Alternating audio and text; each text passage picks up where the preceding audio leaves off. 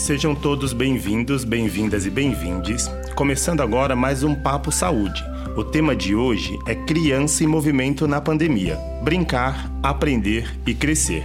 Eu sou Fernando Varão, educador de atividade física esportivas do SESC Campinas, e hoje eu tenho uma convidada pra lá, pra lá, pra lá de Bagdá. Na verdade não, de especial, viu? Ela é muita gente boa. Eu tô hoje aqui com a Marta.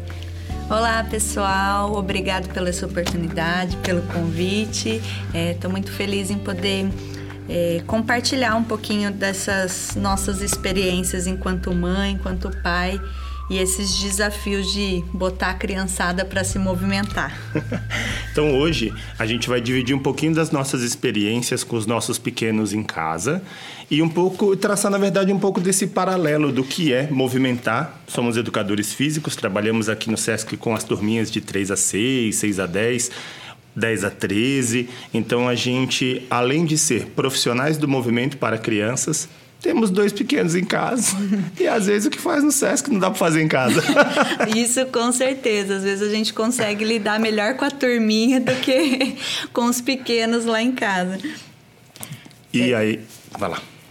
A gente, para começar, eu tinha pensado, Martinha, da gente falar um pouquinho para a galera como foi esse primeiro momento de lockdown, quando a gente percebeu que íamos ficar em casa, que não tinha escola, que a gente tinha aquela rotina super estabelecida, um pouco da importância de se ter rotina, na verdade, com as crianças, e como que foi para você lidar com essa chave que virou e esse mundo que ficou de cabeça para baixo? Loucura, loucura, loucura.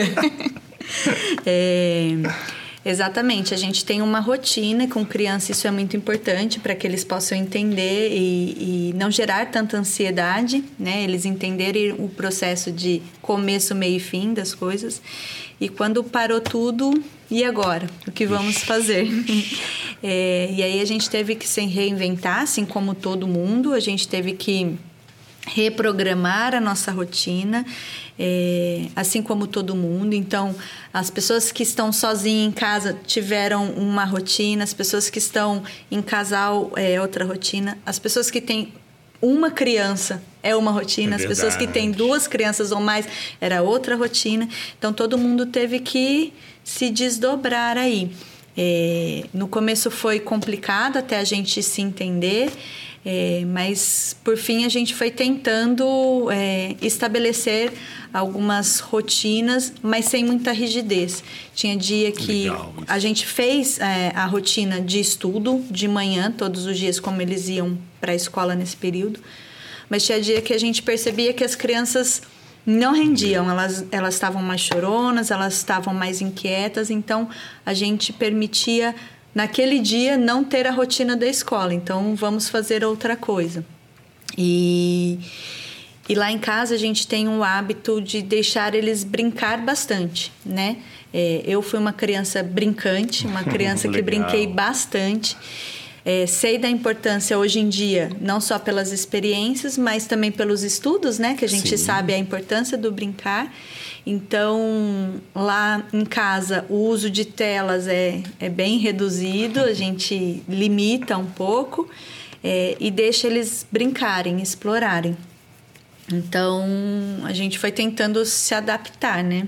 E você, como você fez lá na sua Olha, casa? em casa, acho que a loucura ela só mudou de CEP, mas foi a mesma. no início, porque o, o, João tem nove e a Cora tem três. Tinha oito, né, no início da pandemia, e a Cora tinha dois para três. A Cora não ia para a escola ainda. Então ela tinha uma rotina de ficar mais tempo em casa.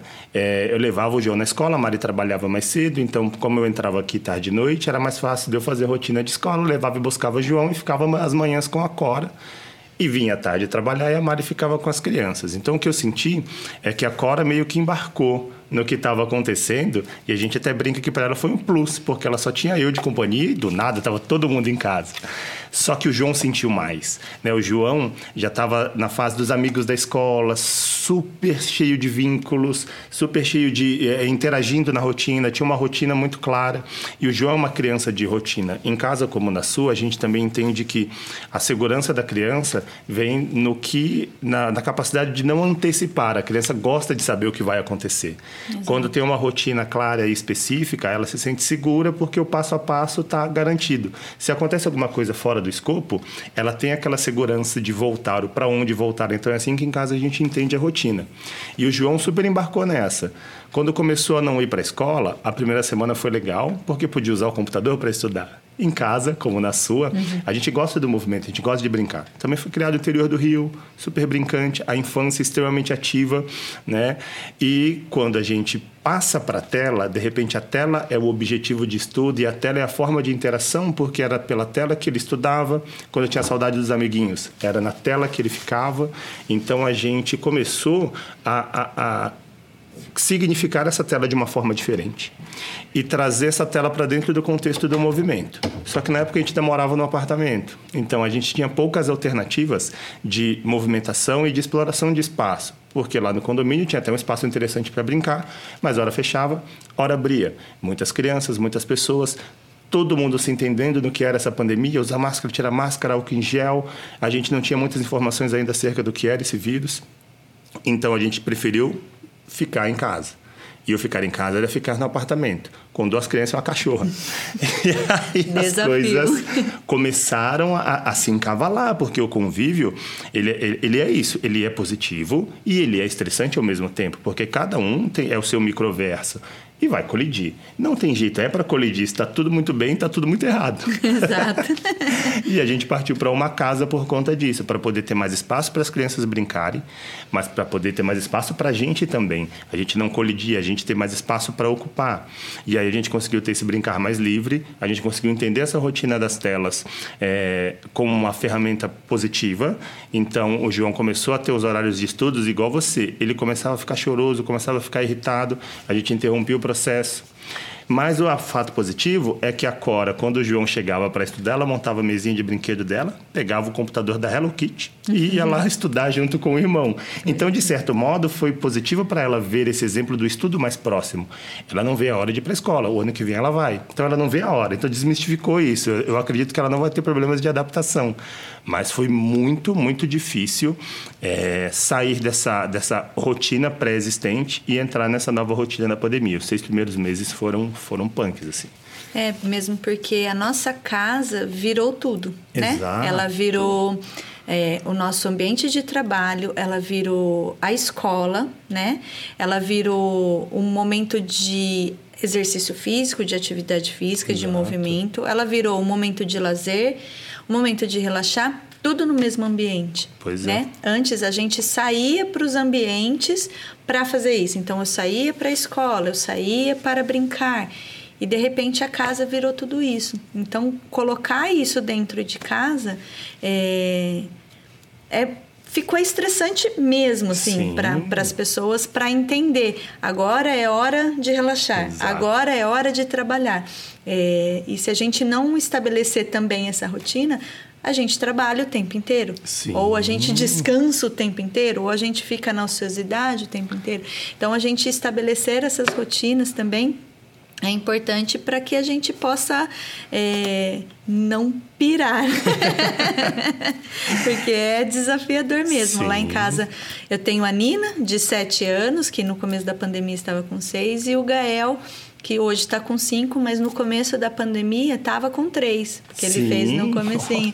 Então, é realmente super desafiador mesmo é, essa, essa rotina. Nós morávamos num apartamento, mas é, assim que o Gael nasceu, a gente percebeu que o espaço estava muito limitado, que o apartamento era bem pequeno, e a gente optou por, por mudar para uma casa é, para ter espaço para eles mesmos. Mas a gente mudou um pouquinho antes da pandemia. E eu falo, graças a Deus. Eu, né, lógico que eu tive esse, essa oportunidade, Sim, esse privilégio, né? Sem dúvida. Sem é, dúvida. Mas é, com certeza isso é, foi um fator positivo, porque assim, com certeza as pessoas que estavam no apartamento e não podiam descer para fazer a, a né, usar os espaços em comum, com certeza é muito mais desafiador, né? Ficar com uma criança, é, não podendo é, fazer, entre aspas, os barulhos para não incomodar Sim. o próximo. Então, é muitos, muitos desafios mesmo. É, E, e questão do movimento, Fernando, que, que, como que é lá? Ó, a gente não tem como falar da questão do movimento sem pincelar o nosso trabalho, né? Uhum. Nós somos profissionais do movimento. A gente vem aqui para o SESC, aglomeradores de carteirinha. Outro Junta desafio. povo, vem aqui, troca energia, vê gente, brinca, dá risada. E aí tudo isso veio para a tela. É, e, de aí, repente a gente não tem mais isso. Exato, a gente não tinha mais a interação com as pessoas, a gente não tinha mais a forma de movimentar e, como você falou perfeitamente, tudo era no mesmo espaço. No apartamento, a sala de estar era também a sala que a gente comia, era a sala de estudos e era o meu estúdio de lives. E onde pegou para mim foi nesse ponto. Que tinha que desmontar a é, casa Então, inteira. essa logística de desmonte era até bacana, porque bagunça, eu tinha dois bagunceiros. então, vamos lá, e desmonta a sala. Era o momento da festa. Mas o que me pegava? Eles tinham que ir para o quarto, ligar a TV, e eu fazendo a movimentação numa live na tela. E aquilo começou a me, a me martelar. Falei, poxa, eu estou movimentando as pessoas mas não estou movimentando as minhas pessoas. A gente em casa tem toda Exato. uma rotina de desmonte, mas também de mais uma compartimentalização. Então a gente já está compartimentado dentro do apartamento e agora eles têm que ficar dentro do quarto enquanto eu movimento outras pessoas. Se a galera for buscar as lives lá atrás, as crianças estão comigo a todo momento. Porque eu falo, gente, não faz sentido para mim, Fernando, pai e educador, não trazer as pessoas que estão na minha casa para o contexto do movimento tem outro viés de exposição, estava na rede, a gente colocou os nossos filhos para participar e eles não são os funcionários do SESC, sou Exato. eu. Só que, de certo modo, eu preciso disso, eu, eu, precisava sentir companhia, eu precisava sentir que o meu movimento tinha um impacto de e dentro um da minha sentido. casa para fora. Exatamente, essa é a palavra. Não fazia sentido para mim ficar na frente da câmera na minha casa na minha casa é minha casa. Então, meu maior, é, é, é, a minha maior crise de identidade do movimento era essa: é trazer as crianças e, e a Mari né, para o movimento enquanto eu movimentava outras pessoas fora, porque a partir do momento que eu saio para trabalhar, eu estou no SESC, então tá tudo bem. Aqui eu dou o movimento, aqui uhum. eu ministro o movimento para as pessoas que aqui estão. Mas a minha casa é minha casa, então eu não tenho problema de abri-la. Mas a minha casa é essa, essas pessoas estão comigo e elas precisam se mexer também. Então a gente é, estabeleceu essa rotina de gravação das lives, a gente foi trabalhando com temas que eram possíveis as crianças entrarem, outros que não, mas aí já tinha um ajuste. A gente elaborou uma hora de movimento em casa para a gente treinar todo mundo junto. Tinha a hora do brincar e tinha a hora da escola. Quando a gente veio para uma casa com um espaço maior, eu senti que o que melhorou demais foi o livre brincar das crianças, a exploração. Exato. Ter mais terreno, foi um privilégio assim incomensurável ter podido sair para casa. Porque eles começaram a ter a brincadeira mais autônoma. Eu até brinco. Meu, e dava dó. O João chegava na janela do apartamento junto com a Cora e ficava olhando passarinho. Na verdade, tinha umas pombas que ficavam pousando perto do apartamento e ficava olhando da janela. Quando a gente mudou para casa, é um bairro muito arborizado, tem uma diversidade grande de passarinhos. Eu lembro que no primeiro dia a gente mudou, pousou uma arara próximo da árvore. Aí o João todo empolgado, papai, papai, vem ver o pombo verde. Irmão, pombo verde. Ainda bem que a gente mudou, filho. Existe mais passarinho no mundo do que o pombo que tu via naquela janela. Porque a visão do mundo era essa, né? E a gente Olha não tem essa percepção. Exato. Porque leva para a escola, volta para a escola, e, e, vai no curso, e vai na natação, e vem no SESC fazer esporte, vamos trabalhar, acabou o dia. Então, o que me ajudou, na verdade, um dos aspectos positivos. Criança, né? Pois é. Um dos aspectos positivos que, que trouxe esse confinamento era o olhar para as crianças, que muitas vezes estavam perdidos no meio da rotina e não se culpem. A gente precisa da rotina, Exato. a gente precisa trabalhar, a gente precisa organizar o nosso tempo. Mas eu comecei a olhar e falei, nossa, ele está descobrindo Estou vendo meu filho descobrir. Então, esse processo de, de, confinamento me ajudou a ver meus filhos descobrirem muitas coisas que eu participaria se tivesse na, numa rotina dita normal, mas que possivelmente outras passariam. Esse lance do pombo verde me pegou. E eu comecei a ter essa percepção do movimento um pouco mais livre, do livre brincar, que era um quadradinho que faltava para eles, e deles produzirem essa interação comigo em casa. Porque é aquilo, eu sou professor no SESC. Em casa, eu sou pai. Exato. Então, não adianta eu vir com uma pedagogia gigantesca e vamos lá elaborar um jogo, tal, não sei o quê. Outra coisa. A Cora vira para mim e fala: Não. Não, papai. Acabou minha graça. Porque é isso, né? A gente tem algumas ferramentas, a gente estudou para isso, a gente coloca algumas coisas em prática, mas existe a barreira do vínculo, né? Nós somos pais e mães em casa, então muitas coisas funcionam, outras não. A gente consegue brincar com alguma coisa que a gente aprende em casa com os alunos, com os alunos em casa, sim, mas tudo tem um limite de Exato. interação. Então, o que mais hoje é trazendo assim para a realidade de agora essa questão do movimento mais livre me deixou mais feliz, deixou as crianças mais felizes, mais exploradoras, é, é, mais confiantes, experimentando mais, e, e, isso fez com que a gente é, quebrasse um pouco a rotina que a gente tinha estabelecida, criando uma nova rotina sem ter perdas né? Acho que o, o, equilíbrio, na verdade, por meio de, de novas descobertas. Né? Então, a gente tem a rotina, mas essa rotina poder ser flexível e a gente poder se debruçar sobre ela e, e encaixar coisas, tirar coisas, foi um dos ganhos que a gente teve em casa. É, é legal até fazer esse resgate, né? De quando a gente morava no apartamento também, é, eles eram bem menores, né? Nene e o Gael, então a gente limitava, não bate bola, não faz isso para é... não incomodar os vizinhos. E quando a gente mudou para casa, no primeiro final de semana eu estava lavando o quintal e dei um banho de esguicho neles, eles ficaram super felizes e a Nina corria alucinadamente pelo quintal. Ela pulava e falava: "Agora eu posso pular". Gente, aquilo, aquela frase me marcou tanto, Sim. me marcou tanto, porque ela falava: "Agora eu posso pular, posso gritar, porque não vou incomodar ninguém embaixo". É verdade. E eu falava: "Gente, como isso é importante? Como é importante isso para criança?". É, eu tenho alguns amigos que falam: nossa, Marta, você é tão lúdica, você brinca, né, com as crianças, mas, é, mas isso faz parte de mim. É, e tem pais que falam, ah, mas eu não sei brincar com meu filho, eu não sou tão lúdico.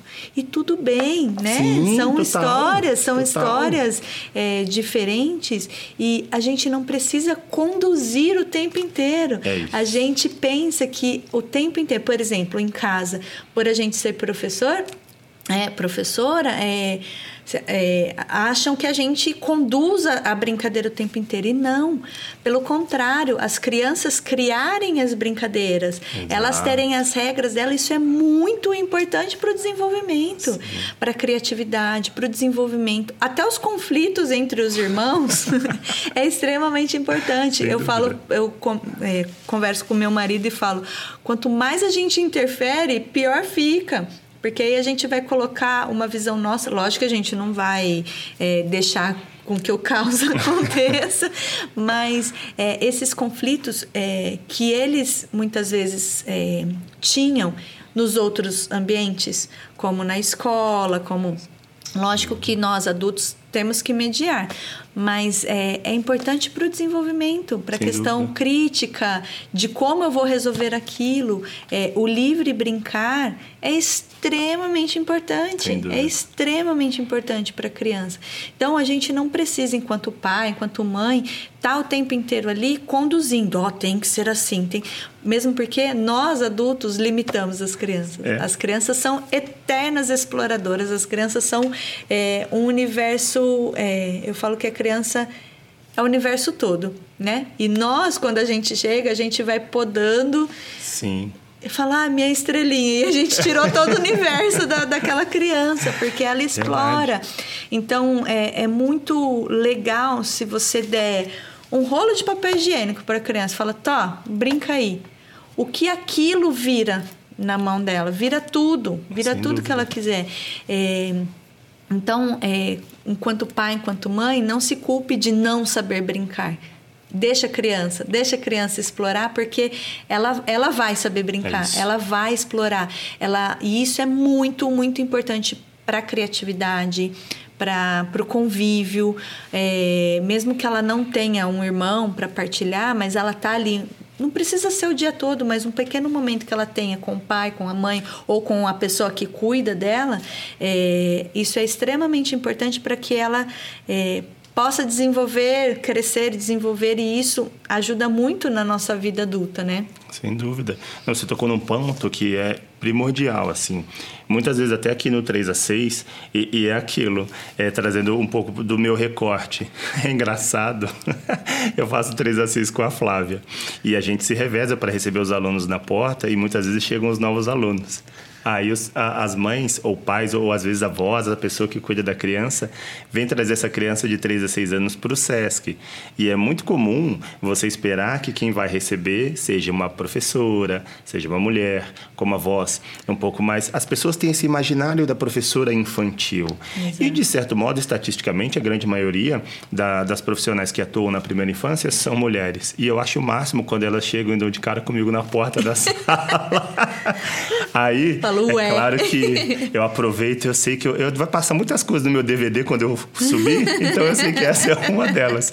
Eu paro assim, sério, eu falo grosso, oi, eu sou o professor da turma. Criança já entra no modo conchinha assim, já é. vai. Aí eu já começo a brincar, ajoelho, falo no tom dela, Isso. aí já vai desmistificando tanto a pessoa que a trouxe quanto a criança.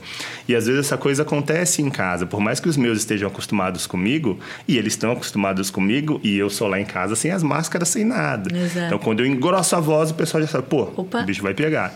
E aí, é, é, essa, essas ligações, depois que quebra-se essa primeira barreira, voltando para aqui para os alunos que a gente recebe, muitos pais vêm perguntar para mim como é que eu consigo brincar com as crianças, de rolar no chão, de, de não ficar com vergonha, de, de se conectar, como é que é essa relação, porque a gente tem é, é aquelas cascas do pai ideal, né? Então, as cobranças da sociedade. Exatamente. Se eu brincar, eu não serei uma pessoa respeitada. Se eu brincar, eu não serei uma pessoa séria. Então, as pessoas é, criaram justamente é essa isso. casca para para se impor, é, né? Quando na verdade eu, eu falo, falo, meu, você, as pessoas chegam, mas eu não sei brincar com meu filho. Mano, você sabe. Você sabe brincar com seu filho. Não, mas é porque é difícil para mim falar. Eu entendo, eu não estou querendo diminuir a sua dificuldade, nem dar uma receita de bolo, porque você está vindo buscar uma receita que não existe. Eu posso te dar uma ideia. Tira o telefone da mão, é senta do lado da criança, 10 minutos. 10 minutos. Senta do lado da sua criança 10 minutos olhando para ela, sem nada na cabeça e sem nada nas mãos. Só senta. 10 minutos, se proponha. E aí os relatos começam a ouvir, poxa, ele pegou uma sacola plástica, ele fez um barulhinho que eu não conhecia, ele imitou um bichinho, ele veio me falar do, do da, sei lá, do desenho que ele gostava e eu fui assistir só para saber quem era o personagem. O vínculo já começou a ser criado. Então desmistifica essa relação de necessidade do conhecimento catedrático Exato. ou de uma desinibição. Você pode ser tímido, você pode ser retraído, você pode ser você pode ser você. Mas senta cinco minutos com a sua criança, Exato. dez minutos, o vínculo vai acontecer. A criança vai te tirar da sua caixinha. Você foi criança, cara. Exato. Você foi criança. Vai ter essa conexão. Então é muito interessante quando você coloca essa relação do saber brincar. É brincar. Né? É, é, é, não tem regra. não tem regra. É, livre, é puro, é, é, é natural. Exato. É natural. Brincar é natural, né? É essência, né? Exato é, é muito, muito importante mesmo, porque é, é, exatamente isso que você falou. Esteja disposto, é, lógico, lógico, a gente não tá disposto o tempo inteiro. É, a gente tem as nossas é obrigações. Isso. Tem dia que a gente vai estar tá super cansado, que a criança vai vir e vai falar, brinca comigo. Você fala, ai, socorro. Mas aí é tudo é negociável, né? Sim. Olha, hoje a mamãe tá muito cansada. Vamos brincar amanhã? Ou tá bom, eu brinco. Então é, é negociar. Até mesmo para a criança entender, porque assim, nem sempre é, a brincadeira vai estar disponível naquele momento, claro, vai ter uma outra demanda, uma outra tarefa e tudo bem.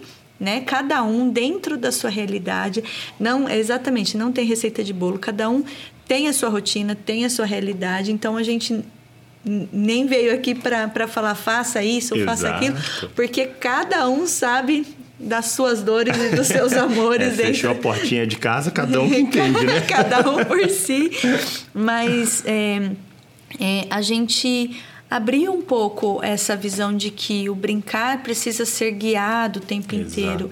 E não. E se quiser que, que seja guiado, deixa a criança guiar um pouquinho. É. Isso é importante também para a autonomia, para que a, pessoa, a criança também, é, por exemplo, lá em casa, a Nina é muito tímida.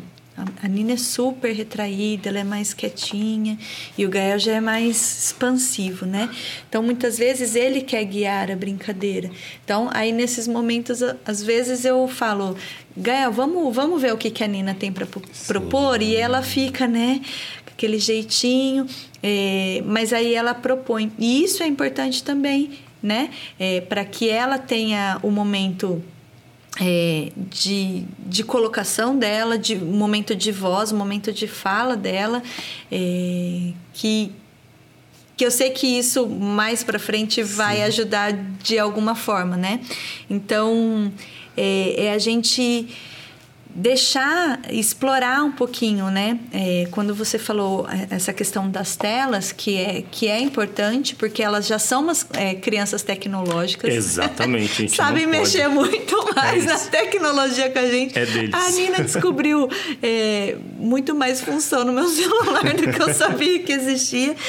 É, mas a gente, como eles já são crianças que são de uma geração de tecnologia que eles vão ter muita exposição à tela.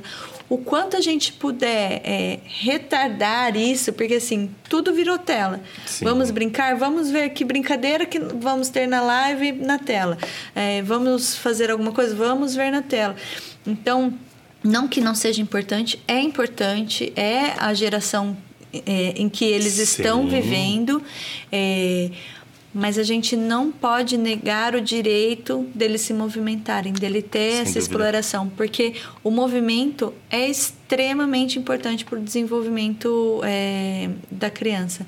É, o desenvolvimento motor, o desenvolvimento cognitivo. É, então, a gente tentar negociar, né? Vamos ter um momento de tela? Sim mas vamos ter um momento de movimento. E não precisa ser nada, meu Deus, elaborado. Exato. Deixa eles criarem, deixa eles. É, toca aí, o que, que a gente vai fazer hoje? E a criança, meu, vai explorar aquele corpinho lá de Sempre tem uma áreas. sugestão, né? Exato. Sempre tem. É, traçando esse paralelo das telas. Como eu tenho seis anos de diferença do João para Cora, quando o João era tinha a idade da Cora, com três anos, a gente conseguia segurar a interação com a tecnologia e parece que segurar não é no sentido de não permitir. Quando eu falo segurar, era no sentido de perceber que existe Exato. e você tem um acesso, mas o seu acesso é esse. Perfeito. Então a gente nunca negou a existência, porque, primeiro porque não dá. Eu brinco que o João é geração on demand. Quando eu era criança, que eu queria assistir meu desenho, era um episódio por semana e outro episódio era só na outra semana. Exato. Hoje eles assistem oito episódios porque já está a temporada lá. Exato. E eu posso ter crise com isso, mas eu preciso lidar com isso. Porque ele é uma criança desse tempo. Eu não posso querer trazer o João para o meu tempo de criança. Exato. Porque não existe essa relação. Ele é uma criança de agora.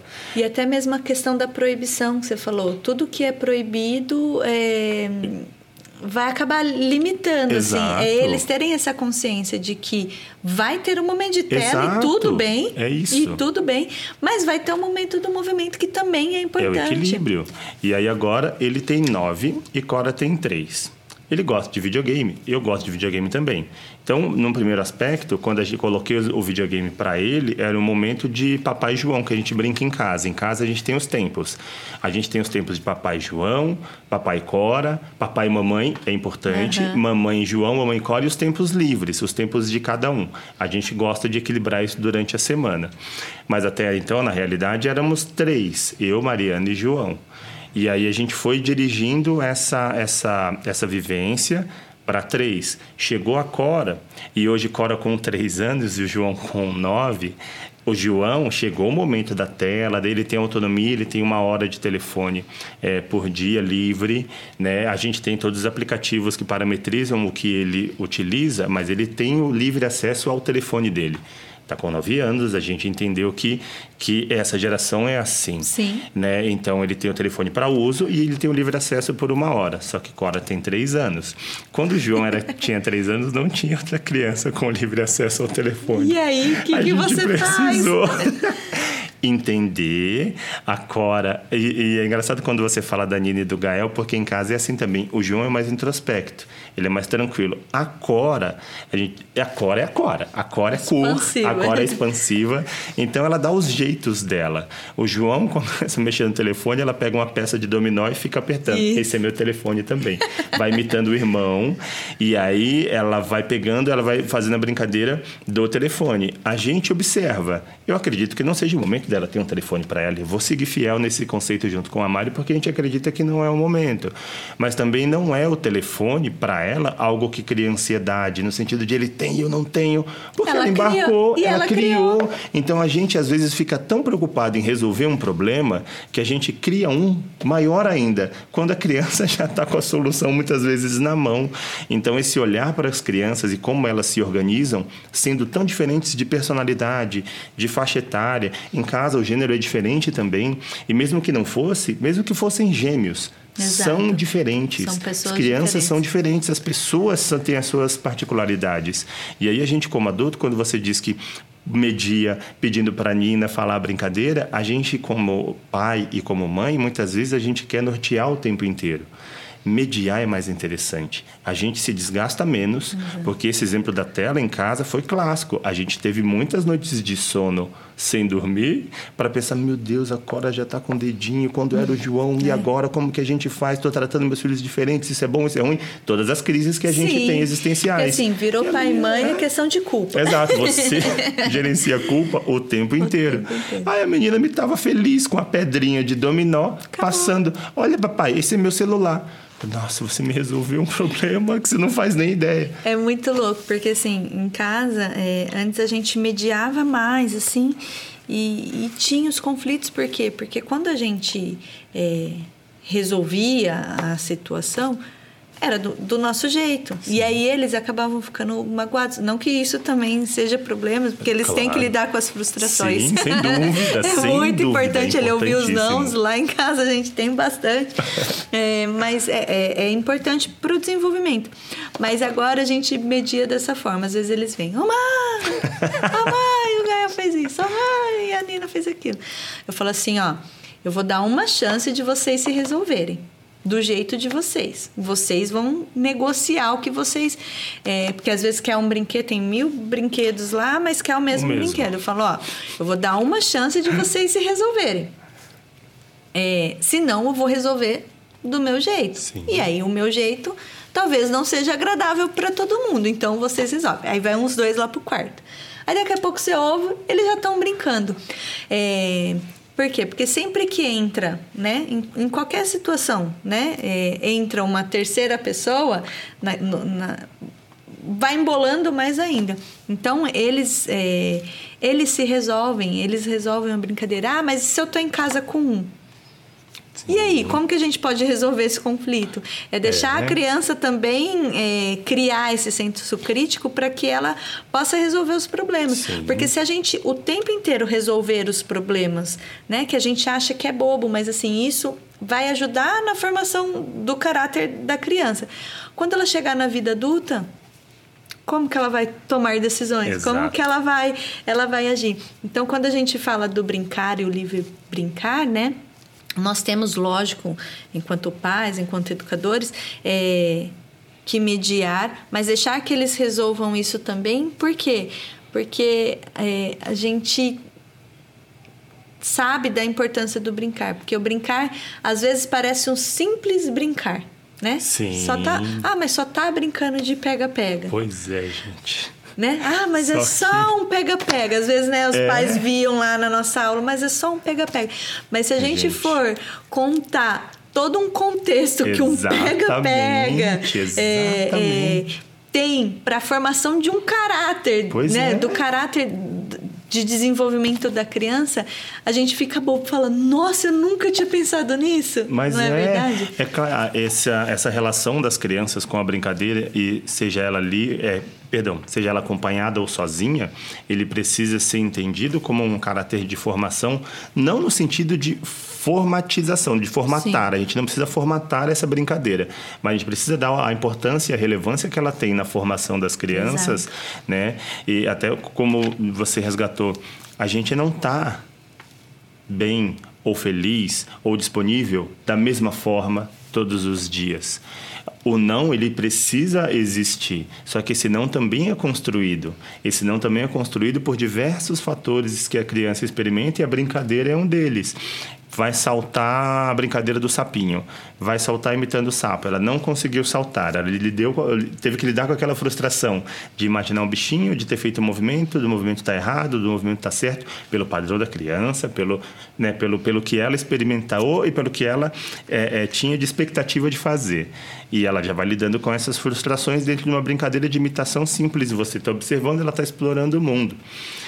E aí, gradativamente, você consegue criar essa referência é, é, na criança, ela por si só vai criando e a gente, como adulto, vai mediando, e os nãos ficam mais tranquilos, porque os nãos, eles não são apenas não, naquele sentido. Toda não criança é não é o porquê não, né? Dificilmente, quando a criança está dentro desse contexto, ela vai te dar essa devolutiva do porquê não. Porque o seu não não é a proibição. O seu não é, é, é não.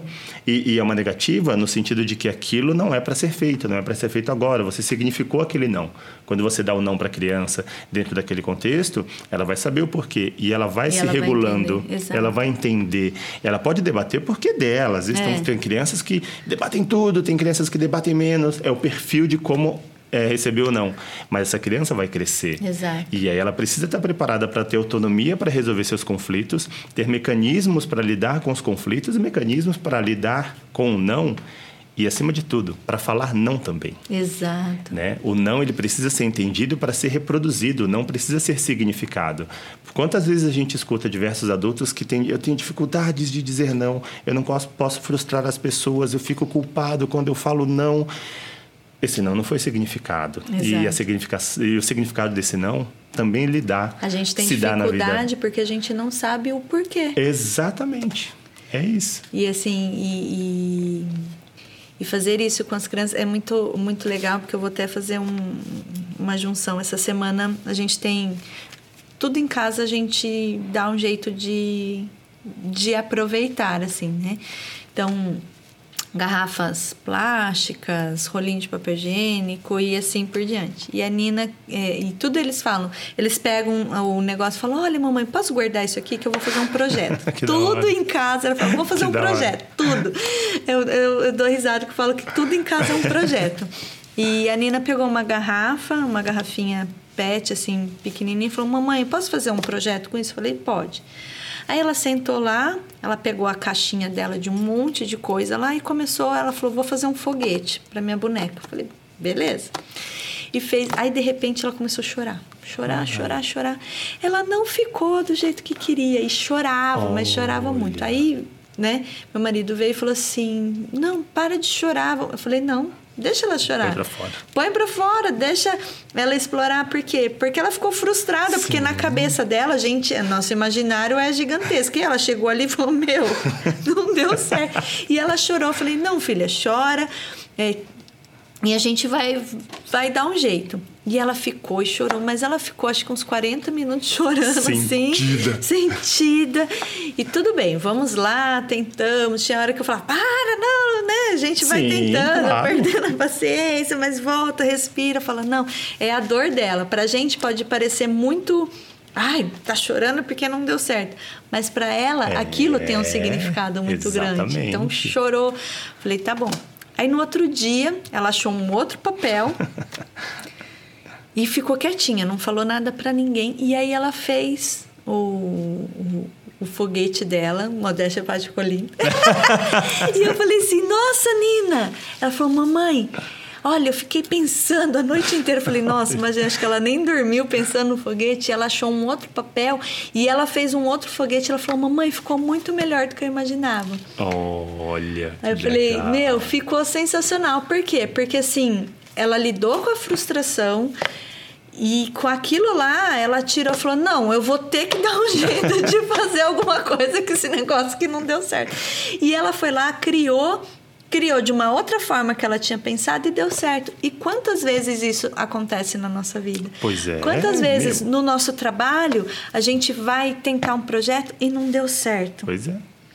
E aí eu pois é. choro, é. eu me frustro e muitas vezes a gente desiste. Porque Muitas vezes fomos orientados, falando, não, não deu certo, ah, vamos tentar outra coisa. É, é assim mesmo. Ou deixa que eu faço. Deixa Quando que eu a faço. gente A entra. gente, eu poderia É. ter com meu marido, então daqui, daqui que eu faço, a mamãe faz pra É. você. E aí eu, ela teria se frustrado, mas ah, a mamãe fez pra mim. E vai ali internalizar tudo isso. Exato. E aí quando ela chegasse lá na frente, falasse: "Nossa, e agora?", né? Não deu certo esse projeto no trabalho. Cadê mamãe? Pra resolver? Cadê o papai para resolver? Não tem. Vou lidar. Então ela lidou com o jeitinho dela e, e, e é isso. De, um, de uma brincadeira, de uma coisa que estava ali despretensiosa, assim, de vou fazer um projeto, vou fazer um brinquedo, não deu certo, chorou, frustrou, ficou horas chorando, dormiu pensando naquilo, acordou, vou tentar de outro Resolveu. jeito. Quando a gente fala de autonomia para as crianças, o pessoal acha que é para a gente colocar a criança no pedestal e ela ser o rei ou a rainha da Jamais. casa. Não é isso, não é isso. Jamais. A autonomia para a criança é isso. É respeitar os sentimentos que ela traz, significar, tentar o máximo. Nós somos os os adultos. É tentar pensar com a cabeça da criança e não exigir que a criança pense com a cabeça do adulto. É vê-la ou e tentar significar Exato. que aquilo que ela está vivendo, a gente racionaliza para dar o suporte. Poxa, é perfeito é aquilo. Nessa interação, seu marido podia ter feito, você podia ter feito. Ele podia ter ligado a televisão para ela assistir um desenho e parar Pra de chorar, para distrair. distrair. Podia ter dado um doce. Podia ter feito uma série de questões para ela Podia poder parar de lá, chorar. com- vamos comprar um, fogue- um É, foguete pronto. Exatamente, né? sabe?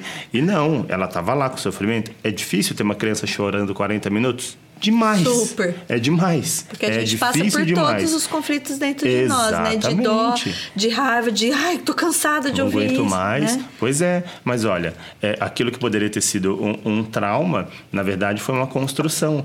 E, e é muito isso. A gente às vezes tem essa outra, e aí eu vou puxar um- uma E outra. uma construção para todos, É. né? Não só para ela. Exato. Porque para a família também. Pra gente também, porque a gente a gente lida. A gente lida, tem que lidar com aquilo. Fala, gente, mas que bobeira, essa criança não para de chorar, meu Deus do céu. do foguete. Vamos por esse foguete. Mas você fala, tá lá, respira, vamos É. lá, vamos resolver. E, e aquilo, a criança trouxe a solução. Dá o tempo. É difícil, essa pandemia trouxe pra gente o confinamento, essa relação com um tempo diferente. Exato. E as pessoas têm tempos diferentes dentro da mesma casa. Esse foi o maior, eh, na minha casa especificamente, a maior forma de Perfeito. conflito foi isso. Cada um tem o seu tempo. E esse tempo estava mascarado na rotina, que hoje Exato. força com que esses tempos colidam o tempo todo. Ali né? dentro de casa. Exato. E a gente precisa ter esse, esse olhar. A gente precisa experimentar dar mais tempo para as crianças. Nós somos os adultos, é, é sim, a gente que paga os boletos e a gente que paga todas as contas, inclusive essa. Nossa, eu achei fantástico isso. Porque assim, em casa, muitas vezes eu peguei e fiz. Não é um processo, ah, agora você é o pai que está falando, meu irmão, é um processo. Sim. A gente pisa na Quantas bola, vezes a, a gente, gente magoa, a gente pega na mão, a gente precisa estar também com os filhos na hora na escola, a gente precisa escovar os dentes deles, tem os conflitos, tem os castigos. Mas, cara, tem também o equilíbrio, é, É isso. que a gente vive nesse imediatismo, né? O Sim. tempo inteiro. É, como, por exemplo, relacionando as telas, é tudo clicou, apareceu, clicou, apareceu. é, a gente é, gera essa ansiedade, muitas vezes a gente passa essa ansiedade para os pequenos também. Então, ah, não deu certo esse foguete, a gente nesse tempo cada um eu, eu sou muito ah, acelerada né meu marido é mais tranquilo mas de vamos resolver. Só Sim. que ela tem o tempo dela de É, resolver. E a gente adulto quer resolver o tempo inteiro quer porque a gente quer imediatismo Exato. né? Mas eles precisam a criança precisa entender esse tempo para que ela possa formar na cabecinha dela e, e construir essa informação. Lógico que ela não vai ter falando, nossa, isso aí vai servir para minha vida. Não, Não é jamais. isso. mas Sim. ali ela, ela lidou com vários sentimentos de, eh, de expectativa, de frustração Exato. e depois de conquista. Sim. Entendeu? E isso eh, possa ser que lá na frente ela nunca tem ideia que esse foguetinho aí vai ajudar. Mas com certeza essa, esses sentimentos que foram trabalhados ali, né? É, conscientes ou inconscientes, é, ela levando isso para a vida adulta, ela, ela vai saber ou não lidar com aquilo, né? É isso. E tudo por conta da brincadeira. Exato. É um, brin um brincar, uma rotina que você construiu de reaproveitamento das coisas. E isso, de novo, é um exemplo. Em casa, a gente pode construir as nossas rotinas né, de brincadeira. Tudo, a brincadeira é livre. A gente precisa entender que a brincadeira é livre. E dessa liberdade se constrói. Né? Eu, eu achei sensacional essa vivência porque eu trago para dentro lá de casa. A gente tem as crianças e a gente não a gente não reaproveita os materiais, a gente reaproveita algumas coisas. Na verdade, Mariana reaproveita tudo. Mariana e a Mariana mesmo, viu? Não é sacanagem, não, ela sabe. Às vezes a gente tem que fazer.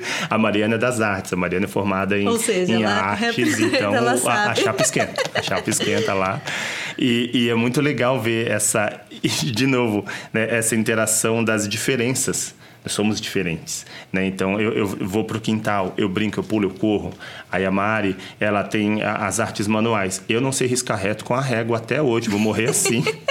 não sei usar tesoura até hoje, não corto reto. E, e, e essa interação de, de, de conhecimentos, essa porque troca, não tem né? é não tem um conhecimento mais importante do que o outro, Exato. não tem uma, uma vivência mais importante Imagina. do que a outra, tem a construção do todo. Cora se interessa mais pelas tintas, pelas pinturas. O João se interessa mais pelo movimento. Então, muitas vezes, a gente vai jogar bola no quintal, no meio da brincadeira, suor escorrendo, o joelho ralado. A Cora para, vai até lá o quartinho, pega um papel, um pincel, senta no meio do lugar onde a gente está jogando bola e começa a pintar. Fala, cara Aí a gente, o João fica brabo, mas você tem que jogar no gol. Eu falei, é, ô Cora, na moral. É, dá pra um quebra, quebra essa pra nós. e aí a gente vai fazendo essas trocas. Porque ainda tem aquele lance da gente, enquanto adulto, o pai e a mãe, ou as pessoas que criam, ou, ou o adulto, os adultos dentro do contexto dessa criança, de se entenderem no sentido de que ambos são importantes. Exato. E vai ter momentos em que essa criança ela vai estar tá mais ligada em um por mera é, é, formalidade por, pela questão da, daquele momento, daquela visão, daquele microciclo em que aquilo que você faz faz mais sentido e depois o outro faz mais sentido. E fiquem tranquilos que daqui a pouco vai chegar um momento que é. ela não se liga com ninguém. É. Então é, é, isso, né? Em casa é assim também. A Nina é mais das artes, ela adora pintar, construir, glitter para todo lado, adora tinta. E o Gael também é mais do movimento. E aí tem, tem hora que eu falo, vamos brincar. Ela, ah, mamãe, não quero, vamos pintar. E aí eu me frustro, porque eu quero que ela se movimente. Eu falo, não, vamos se movimentar. Ela fala assim, ah, mamãe. E assim, é importante pra gente também. Eu falo que assim, a gente se põe o tempo inteiro, né? Lógico, somos mães, somos pais, somos cuidadores. É... Mas o tempo inteiro eu acho que eu tô ali para ensinar. E não. É. Até quando a gente está ensinando, a gente está aprendendo. Sem dúvida, nossa. Sem o dúvida. tempo inteiro, assim. Eu, esses dias, essa frase me veio na cabeça. Falei, meu Deus, eu estou ensinando ou eu estou aprendendo? Porque, assim, até. Porque, assim, eu tenho duas crianças, são criadas. Dos, com os mesmos valores e são crianças tão diferentes. É Mas por quê? Então, porque são pessoas diferentes. Então, o tempo inteiro que eu vou ensinar a Nina, ela está me ensinando como eu posso ensinar, como ela vai compreender. Mesma coisa com o Gael. Então, é, eles me ensinam a ensinar, assim, e é muito legal. Então, é, trazendo a né, conexão com a brincadeira, eu não preciso o tempo inteiro ensinar a brincar. Deixa a criança me conduzir, Sim. né? Mas explora um pouquinho, explora é, a, a, brincadeira com a criança. Deixa ela, ela vai conduzir, ela vai saber a forma de... E o tempo também de brincar. Às vezes é um tempo que não tem fim, né? A gente quer tomar banho. Só começa, né? Só começa e não tem fim, porque para eles a criança aprende pela brincadeira. E ponto. É. Porque a vida da criança é lúdica e a gente tem tanto uma necessidade de deixar a criança adulta que a gente fica o tempo inteiro. O que você quer ser quando crescer? E, e meu, por quê? E aí quando a gente chega na vida adulta, ai, quando a gente era criança era a melhor fase. Pô, se a é. gente tem essa ideia, por que não deixa a criança ser criança? Deixa ela ser... A gente passa muito mais tempo adulto do que criança. Então vamos explorar essa criança o máximo que ela puder. É Sabe? É, uma vez a minha sobrinha, hoje está com 16 anos, a Luísa, mas ela tinha 9 ou 10 anos, ela chegou para mim e falou assim: Ô tia, lá na escola falaram que não existe Papai Noel. Oh, meu Deus. Ela já tinha 9 ou 10 anos. Não existe, tia Papai Noel. Eu falei, o que, que você acha? Ela falou, eu acho que existe. Eu falei, pronto, eu também acredito em Papai Noel. E tudo bem, É. falei pra ela. Por quê? Porque a isso. gente tem uma necessidade de vamos mostrar a realidade, não, não, mas a criança é lúdica, a criança aprende pela brincadeira, a criança aprende pelo movimento. Então não adianta eu falar para a criança coma salada e eu tô comendo bacon na frente da criança, não que comer bacon seja ruim, mas, Sim. mas, é, ela aprende pela pela por aquilo que a gente vive. Sim. Então não adianta eu querer pregar uma coisa para a criança se eu não acredito naquilo. Então deixa a criança ser criança. A gente já vai passar muito tempo adulto, a gente É. já vai passar muito tempo sendo cobrado e, e coisas em cima da gente. Então deixa eles serem crianças. É isso. É, é, aproveitando, é, em casa a gente, pela rotina da escola, né, voltando, o João estava na rotina é, totalmente virtual e agora trazendo para essa nova realidade existe a possibilidade agora o ensino está no modelo mais híbrido, né? Algumas crianças vão em alguns momentos presenciais e em outros ficam online. O João ainda está online, a gente optou por mantê-lo online. É, por quê? A gente, primeiro, não se sente tão seguro e isso é uma é pessoal, é o que eu falo. Exato. Na hora que você fecha a porta da tua casa e passa a a tranca, sua você realidade. sabe a sua realidade. Então, eu estou dividindo a minha realidade, ponto. Né? Exato. A gente optou para que ele vá presencial a partir do ano que vem. O ano Isso. já está acabando, todo a- o volume de pessoas se vacinando está maior. Então, a gente entende que esse modelo, para nós, é, é, é o melhor. Só que a gente diminuiu as aulas, é, digamos, tradicionais na tela. A gente, na escola que ele está estudando agora, tem uma apostila e uma carga menor de aulas online. Então, a gente dá conta de fazer apostila com ele. A gente tem um horário específico de estudo, a gente vai trocando essa apostila semanalmente e aí tem uma conversa com os professores da escola duas vezes por semana. Mas ele começou, e de novo eu sei que é um privilégio, eu o reconheço, mas a gente começou com aulas de música com o João. O João ele é uma criança mais voltada para a parte lógica, ele gosta muito de matemática, ele gosta muito de resolver problemas. Ele não gosta muito de escrever. então a gente falou, poxa, como que a gente pode ajudá-lo nesse sentido? Foi para música. Começou a fazer aula de teclado. Olha Nossa, legal. super funcionou. Em paralelo à aula de teclado, a gente colocou aula de história em quadrinhos. Quando ele era menorzinho, ele desenhava os quadrinhos, gosta de ler gibi.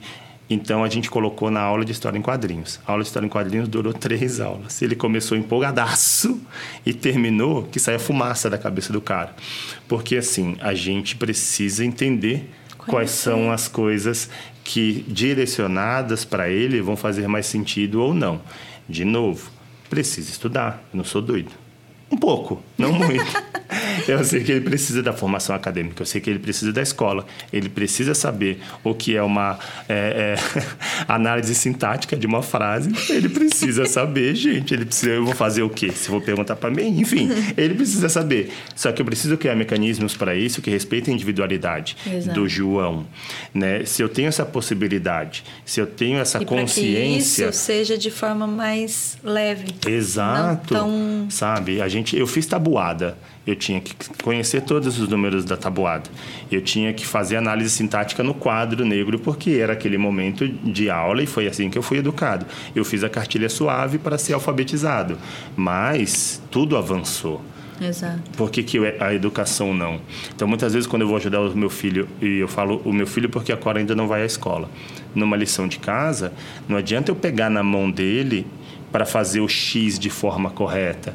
Não adianta eu tracejar o caderno de caligrafia como eu fazia na minha época, porque existem diversas outras formas e maneiras de, Exato. de, de auxiliá-lo nesse sentido. E eu acredito que a gente esteja aberto. E estar aberto não significa que a gente não tenha disciplina, não significa que a gente não está se debruçando para essa questão. É o contrário. Quando a gente está aberto, a gente consegue analisar o problema de forma eh, mais ampla e traçar a estratégia que seja mais interessante para a criança. Então, João, por mais que ele tenha uma dificuldade de escrita para uma criança de 9 anos, ele escreve. Agora, quando vai para a matemática, ele aflora. E esse é o João.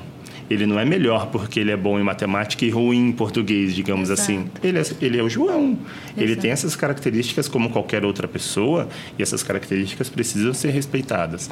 Então, de repente, em casa, sobretudo nesse ano e nove meses aí de, de reclusão, em que tem-se uma preocupação enquanto pai do nível de aprendizagem, meu filho perdeu um ano de escola, para qual série que ele vai, para onde que ele vai, como que vai ser.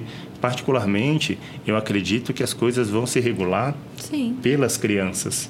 Porque vão ter crianças, como já tinham no contexto, vamos colocar mais avançadas do que outras em vários aspectos, como o João é na matemática, e outras crianças que precisam de reforço, como o João precisa no português. Colocadas juntas, a gente viveu a, a, reclusão, a gente viveu o confinamento, a gente viveu a pandemia. Então, reduzir um pouquinho essa preocupação com que a criança, entre aspas e muitas aspas, perdeu em, em termos é, é, é, de escola, em termos educacionais, e entender o que essas crianças ganharam em termos de convívio, em termos de troca. E como você falou, o que, que a gente aprendeu com essas crianças em casa? Porque elas estavam em casa conosco e a gente precisou estar em casa com elas. Então, se aprendeu. Muitas, o João não faria aula de, de teclado se não fosse a pandemia. Isso é para citar uma coisa. Tudo bem, de repente ele escreve xícara com X, Ok, é com X ou com CH? É com X. que bom que ele escreve com X. Entendeu? a gente tem uma aprendizagem no português. Eu vejo tantas coisas assim. São oportunidades da gente Exato. melhorar, né? E eles também tiveram. E eles também tiveram ganhos, gente. A gente pode olhar para as perdas e essa palavra é muito forte, eu não gosto de usar, mas é para exemplificar, porque outras pessoas podem pensar diferente. A gente pode olhar para as perdas sim, não estou dizendo para fechar os olhos, mas olha para os ganhos também. Exato. Busca o equilíbrio. Mas é, é que se a gente começar, vai ter isso. Mas assim, em tudo que a gente faz, a gente, é, a gente faz escolhas. É, tudo. Tudo que a gente faz. É então, isso. tudo que a gente escolhe, a gente tem é, um ganho, mas tem é algo que a gente deixou também. Então, se ele tivesse na escola, seria diferente? Talvez sim. Mas também teria outras coisas que ele deixou de, de viver e deixou de, de aprender, sim. de ganhar, enfim. É complexo. Não é complexo? é uma, é, é, não, não tem fim, assim. Mas é, é, é muito interessante é, perceber o, o quanto a gente pode ter ganhos e perdas mesmo é, e permitir com que a criança entenda isso, Sim. que a gente entenda, que a gente, é, lógico, a gente já está aqui um ano, mais de um ano e meio de pandemia e enfim, respira e vai. Mas a gente entender que esses tempos são importantes para que a gente possa ressignificar. Tudo bem se vai ter dias que eu não tô com paciência, não vou querer é ajudar na escola, vai ter dia que eu não vou estar tá com paciência, vai ter dia que eu não vou lembrar como ensinar matemática, porque já quantos anos Nossa. passou, é, vai ter dia que eu não vou estar tá disposta e tudo bem, né? Vai ter dia que a criança vai estar com energia mil, a gente com energia menos 10, é, e a gente tentar se assim, entender e não se cobrar. A gente já tem muita cobrança externa. É então, isso. dentro do nosso micromundo ali, fechou a porta da nossa casa, a gente ter essa flexibilidade, mas permitir com que a criança tem esse tempo dela também. Tem o tempo de rotina, tem o tempo de brincadeira, tem o tempo de, de fazer nada, que é importante também. E a, a, Nina fala muito, mãe, o que, que, que, tem para fazer? Eu falo, faz nada, filho. Importante. Faz nada. Por quê? Porque o tempo inteiro a gente quer direcionar, aula de. Calma, É respira. Né?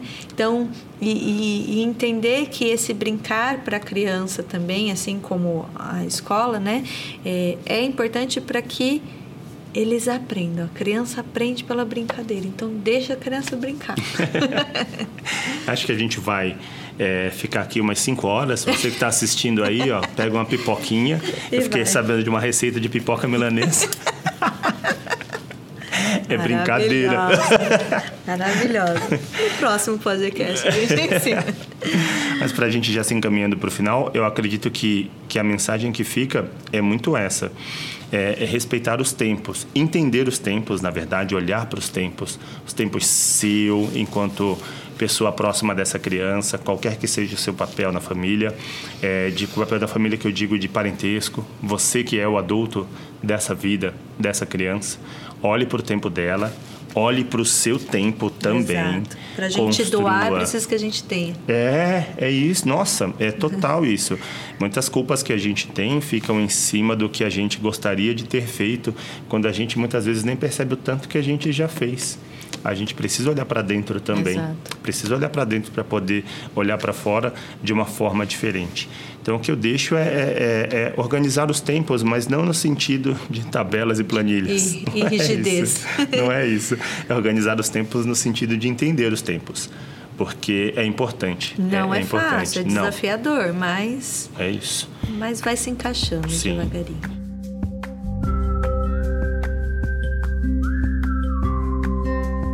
Obrigada pela oportunidade, por ter me convidado. Obrigada, Arnaldinho, por estar conosco.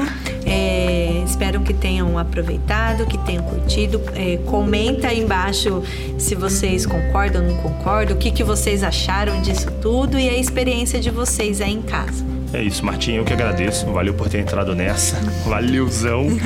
Gente, obrigado pelo tempinho que vocês dispuseram de ouvir e troca. Vamos colocar aí nos comentários. De repente, se vocês querem que a gente aborde um outro tema, se vocês querem que a Marta volte aqui sozinha para cantar para vocês. Ou... Melhor não. Brincadeira, gente. Fiquem bem, permaneçam bem e até uma próxima. Beijo. tchau. tchau. tchau. tchau.